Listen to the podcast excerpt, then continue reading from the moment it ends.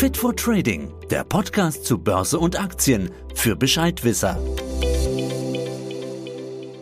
Null oder sogar Negativzinsen, das war einmal. Um die extreme Inflation zu bekämpfen, haben die Notenbanken rund um den Globus die Zinsschraube kräftig angezogen. Ja, in Folge stiegen auch die Renditen von Staats- und Unternehmensanleihen sprunghaft an und selbst auf dem guten alten Sparkonto gibt es mittlerweile wieder ein paar Zinsen.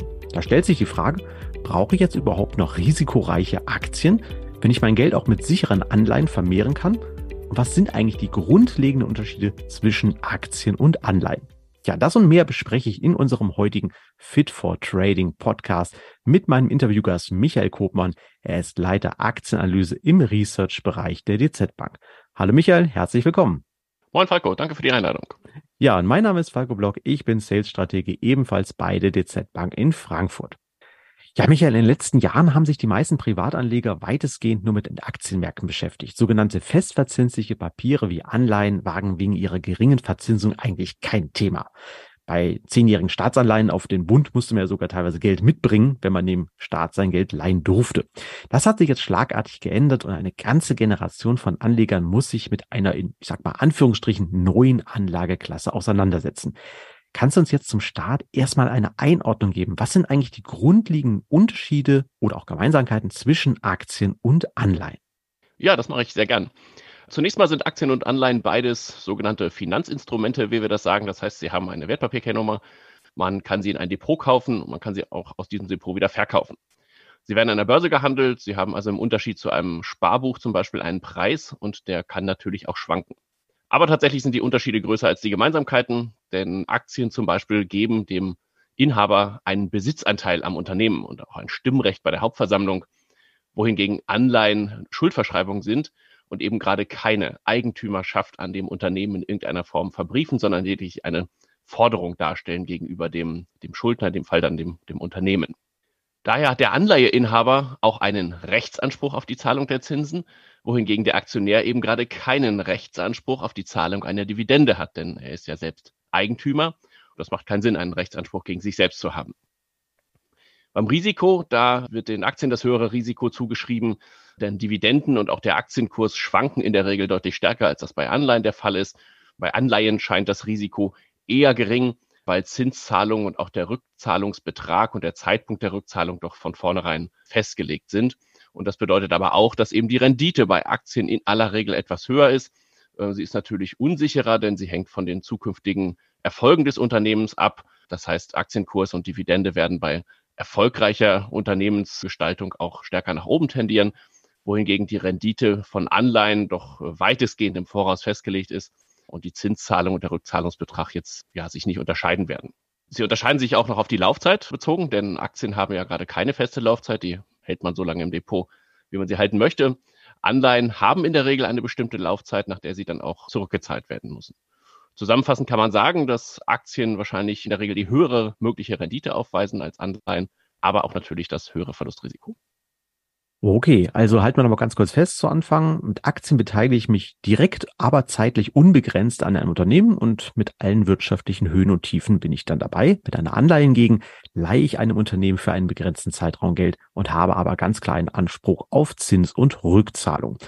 Ja, bei Aktien gilt eigentlich seit jeher der eiserne Grundsatz, wenn ich mehr Renditechance haben will, du hast es ja vorhin schon mal kurz angerissen, ja, dann muss ich ein größeres Risiko eingehen. Das kann ich machen, indem ich bei Aktien Unternehmen wähle, die verhältnismäßig klein sind, deren Produkte und Leistungen noch nicht so bekannt oder deren Zukunftsaussichten unsicher sind. Das heißt also, für das Risiko, das ich eingehe, werde ich belohnt mit einer höheren Renditechance. Jetzt, du hattest es schon mal ganz kurz angerissen, aber wie ist die Frage, wie ist das bei Unternehmensanleihen? Gibt es da eigentlich auch einen ähnlichen Zusammenhang zwischen Rendite und Risiko? Ja, also ganz grundsätzlich die Regel, dass es ohne Risiko keine Rendite gibt, die gilt immer, auch bei Anleihen. Bei Unternehmensanleihen ist so die Kreditwürdigkeit des Emittenten, wie wir sie nennen, so der zentrale Faktor. Also ein Unternehmen mit einer hohen Kreditwürdigkeit, einer hohen Bonität, wie wir das sagen, ist wahrscheinlicher in der Lage, seine Zinszahlungen und auch die Rückzahlung des Kapitals zu leisten. Und daher kann es sich dieses Unternehmen im Vergleich zu einem nicht so bonitätsstarken Unternehmen dann auch erlauben, weniger Zinsen für die Anleihen anzubieten und trotzdem noch Investoren zu finden. Und dieser Unterschied in der Kreditwürdigkeit, der kann natürlich von einem Unternehmen zum anderen bestehen. Er kann aber auch in der Branche zum Beispiel liegen. Ein Unternehmen dass er in einer Branche tätig ist, die von häufigen Veränderungen betroffen ist, zum Beispiel konjunktureller Natur, die hat per se ein höheres Risiko als ein Unternehmen in einer sehr stabilen Branche. Und natürlich ist die Laufzeit hier auch wieder ein ganz entscheidender Faktor. Eine längere Laufzeit erhöht das Risiko, dass das Unternehmen während der Laufzeit dann doch noch in finanzielle Probleme gerät und vielleicht Zinsen oder Tilgung nicht leisten können.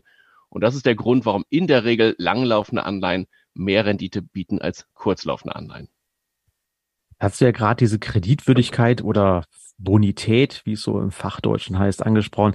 Wenn ich jetzt mal unterschiedliche sogenannte Schuldner mir angucke, also wem ich das Geld leihe, da kann ich ja einmal Unternehmensanleihen kaufen, also ich leihe Unternehmen mein Geld und dann gibt es auch Staatsanleihen. Hier leihe ich, wie es so klingt, einem Staat mein Geld. Der kann damit zum Beispiel Innovationen fördern, wie regenerative Energien ausbauen, aber natürlich auch laufende Ausgaben bestreiten. Wie sieht es eigentlich hier mit dem Verhältnis Rendite und Risiko aus? Man sagt doch eigentlich immer, Staaten können nicht pleite gehen. Also kann da im Staat doch eigentlich immer mein Geld leihen. Sollte doch kein Problem sein, oder? Wie siehst du das? Ja, grundsätzlich gilt das auch hier. Höhere Bonität, geringeres Risiko und geringere Rendite gehen einher. Es ist erstmal korrekt, dass Staaten nicht insolvent sein können, also pleite gehen können, aber sie können natürlich trotzdem die Rückzahlung verweigern. Entweder weil sie nicht können oder nicht wollen oder vielleicht auch irgendwie beides. Und der Effekt ist dann ähnlich, wenn man sein Geld nicht bekommt, die Zinszahlung oder die Tilgungsleistung, dann ist es wiederum doch auch recht ähnlich, wie das im Unternehmensanleihesektor der Fall ist. Ich habe mir mal angeguckt, wie und welche Staaten in den letzten Jahren so äh, tatsächlich insolvent gewesen sind oder die Rückzahlung eben nicht geleistet haben und habe mir das seit dem Jahr 1900 angeguckt, also in den letzten 120 Jahren. Das ist ein bisschen so ähnlich wie im Fußball. Da führt Brasilien die Rangliste an mit äh, sieben Titeln, also siebenmal in 120 Jahren ist der Staat pleite gewesen und hat äh, nicht zurückgezahlt. Der aktuelle Weltmeister Argentinien folgt auf Rang sechs oder sieben mit fünf Staatspleiten. Also insofern, das kommt durchaus regelmäßig vor. Äh, jetzt kann man natürlich fragen, warum gebe ich einem Staat mein Geld, der in den letzten 120 Jahren siebenmal nicht zurückgezahlt hat? Das ist eine Frage, die kann ich nicht beantworten. Das hat dann sicherlich eher mit Gier als mit Rationalität zu tun. Ja, das ist eine sehr interessante Statistik. Ich habe so mal eine Statistik gelesen, die ging auch viel weiter zurück, so vier oder 500 Jahre. Bis der Zeit ist, glaube ich, Spanien schon zehnmal pleite gegangen. Die haben sich zum Beispiel damals mit ihren Schiffsexkursionen komplett übernommen. Als da nicht genug Gold zurückkam, hatten die auch ein Problem. Also ist jetzt scheinbar nichts absolut Ungewöhnliches. Jetzt gehen wir mal in die Praxis. Wenn ich die erwartete Dividende eines Unternehmens durch den aktuellen Aktienkurs teile, dann halte ich die sogenannte Dividendenrendite. Also eine Aktie kostet 100 Euro, ich kriege 5 Euro Dividende, habe ich also 5 Prozent. Das kann ich ja bei einer Anleihe machen, da teile ich die Zinszahlung, die erwartete Zinszahlung durch den Kurs und dann erhalte ich die Anleiherendite. Wenn man diese beiden Sachen mal miteinander vergleicht, die aktuelle Dividendenrendite beim DAX oder auch beim europäischen großen Bruder, dem Eurostox 50, liegt das so Pi mal Daumen bei 3, 3,2 Prozent erwartet, muss man natürlich sagen. Anleihen von soliden Unternehmen, die ebenfalls in diesen Indizes gelistet sind, liefern bei einer fünfjährigen Laufzeit und man sagt ja auch, Aktien soll man ja auch mit einem Horizont von mindestens fünf Jahren laufen lassen, eine Rendite von ja fast dreieinhalb Prozent. Oder mal ein anderes Beispiel, ich habe von unseren Anleihehändlern diese Woche gehört, da haben wir beispielsweise eine zehnjährige Land Hessen-Anleihe emittiert, die liefert rund 2,93 Prozent, also schon ganz ordentlich. Jetzt frage ich mich natürlich, wenn Anleihen doch eher sicherer sind, nicht ganz so stark schwanken, sollte ich dann mittlerweile nicht mal umschwenken? Sind jetzt Anleihen nicht die bessere Wahl als Aktien? Ja, ich glaube, ich würde den Begriff besser gern differenzieren. Zum einen in Renditeerwartung und zum anderen in die Wahrscheinlichkeit der Renditeerzielung. Dann kommt es darauf an, was ich erreichen will. Wenn ich sicher drei Prozent in zwei Jahren haben will, dann ist die Anleihe wahrscheinlich die bessere Anlage. Nicht, weil ich mehr verdiene, sondern weil die Wahrscheinlichkeit, dass ich das verdiene, was draufsteht, eben diese drei Prozent oder was auch immer, die ist dann höher.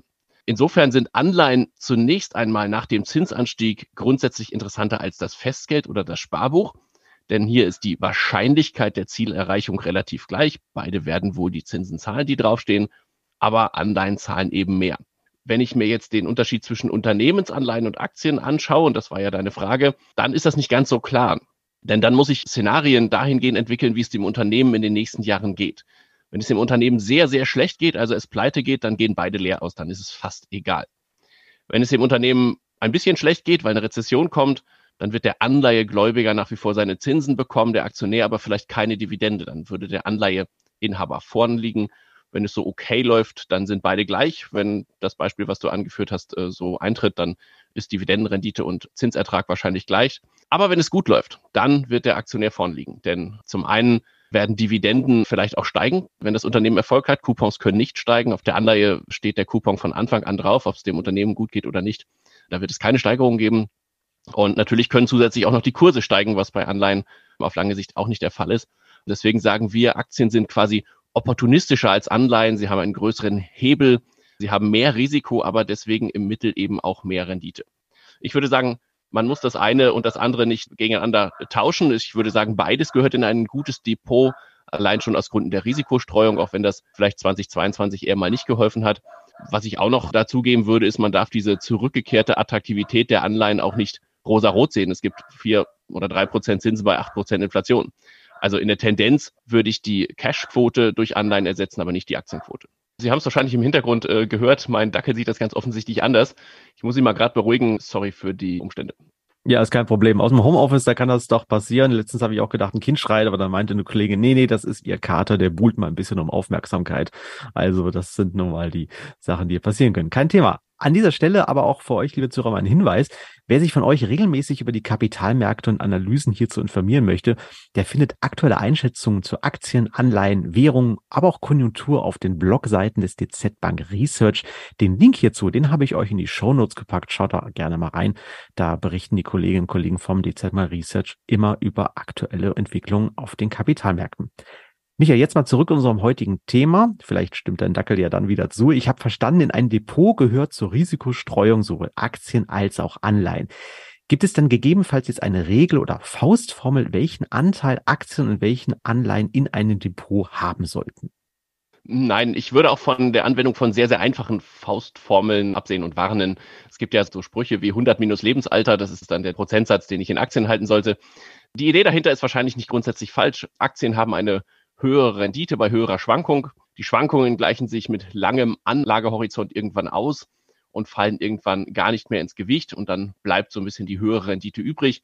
Und wenn man Anlagehorizont und Lebenserwartung jetzt mal gleichsetzt, deswegen die Einbeziehung des Lebensalters, dann hört sich das auch erstmal logisch an. Aus Sicht eines 20-Jährigen mag das auch okay sein. Aber ich beispielsweise, ich werde in einigen Jahren 50 und ich wüsste nicht, warum ich die Hälfte meines Vermögens in Anleihen parken sollte. Das werde ich wohl nicht tun. Das heißt, ich persönlich würde sagen, so viel Aktien wie möglich. Und möglich bezieht sich dann eben auf die Sparfähigkeit, auf die Risikotragfähigkeit, wie wir das nennen. Es bringt also nichts, wenn es in Excel schön aussieht und ich dabei nicht ruhig schlafen kann. Und natürlich auf den Anlagehorizont, also den Faktor Zeit, der ist der allerwichtigste. Okay, dann halten wir zum Schluss also mal fest, Aktien, Anleihen, beides gehört in ein Depot. Wie viel jeweils davon? Das hängt jeweils von eurer persönlichen Risikoneigung und natürlich auch eurem Anlagehorizont ab. Und ja, vielleicht muss man sagen, muss man sich mit Aktien dann tendenziell auch ein bisschen mehr beschäftigen, als das bei einer so einer fünfjährigen Anleihe ist, wo man ja zunächst mal davon ausgeht, dass sie dann zum Nominalbetrag, also zu diesem Betrag, wenn ich 100 Prozent habe, das erkläre ich euch dann nochmal in einem anderen Podcast ganz genau, wie das entsprechend dann zurückgezahlt wird. Ja, in diesem Fall zitiere ich vielleicht mal den Börsenaltmeister André Costolani, der soll nämlich mal gesagt haben, wer gut schlafen will, der kauft Anleihen. Wer gut essen möchte, der kauft Aktien. In diesem Sinne, Michael, danke für die vielen Infos und das Gespräch. Alles klar, Falco, guten Appetit. Ja, damit sind wir am Ende unseres Podcasts angelangt. Ich hoffe, es hat euch gefallen und wir konnten euch einen guten Überblick zum Vergleich Aktien mit der in Anführungsstrichen neuen Anlageklasse Anleihen geben. Bleibt dabei, denn in unseren nächsten Folgen, da steigen wir noch etwas tiefer in das Thema ein und klären, wie genau ihr in Anleihen investieren könnt, wie ihr das also in euer Depot legen könnt, was ihr bei der Auswahl beachten müsst und was es mit dieser Bonität ganz genau auf sich hat. Wenn ihr also keine unserer kommenden Folgen verpassen wollt, dann abonniert doch auch gleich unseren Kanal wie immer, falls ihr Fragen, Kritik, Lob oder Anregungen auch für zukünftige Themen habt, schreibt uns gerne wieder an wertpapiere.dzbank.de. An dieser Stelle beachtet bitte auch unsere rechtlichen Hinweise, die haben wir euch wieder in die Show Notes gepackt. Tja, dann wünsche ich euch an dieser Stelle wieder viel Erfolg bei euren nächsten Schritten an den Kapitalmärkten. Bleibt dabei, ich freue mich auf das nächste Mal. Tschüss. Das war Fit for Trading der Podcast für deine Investments. Fit for Trading, der Podcast zu Börse und Aktien für Bescheidwisser.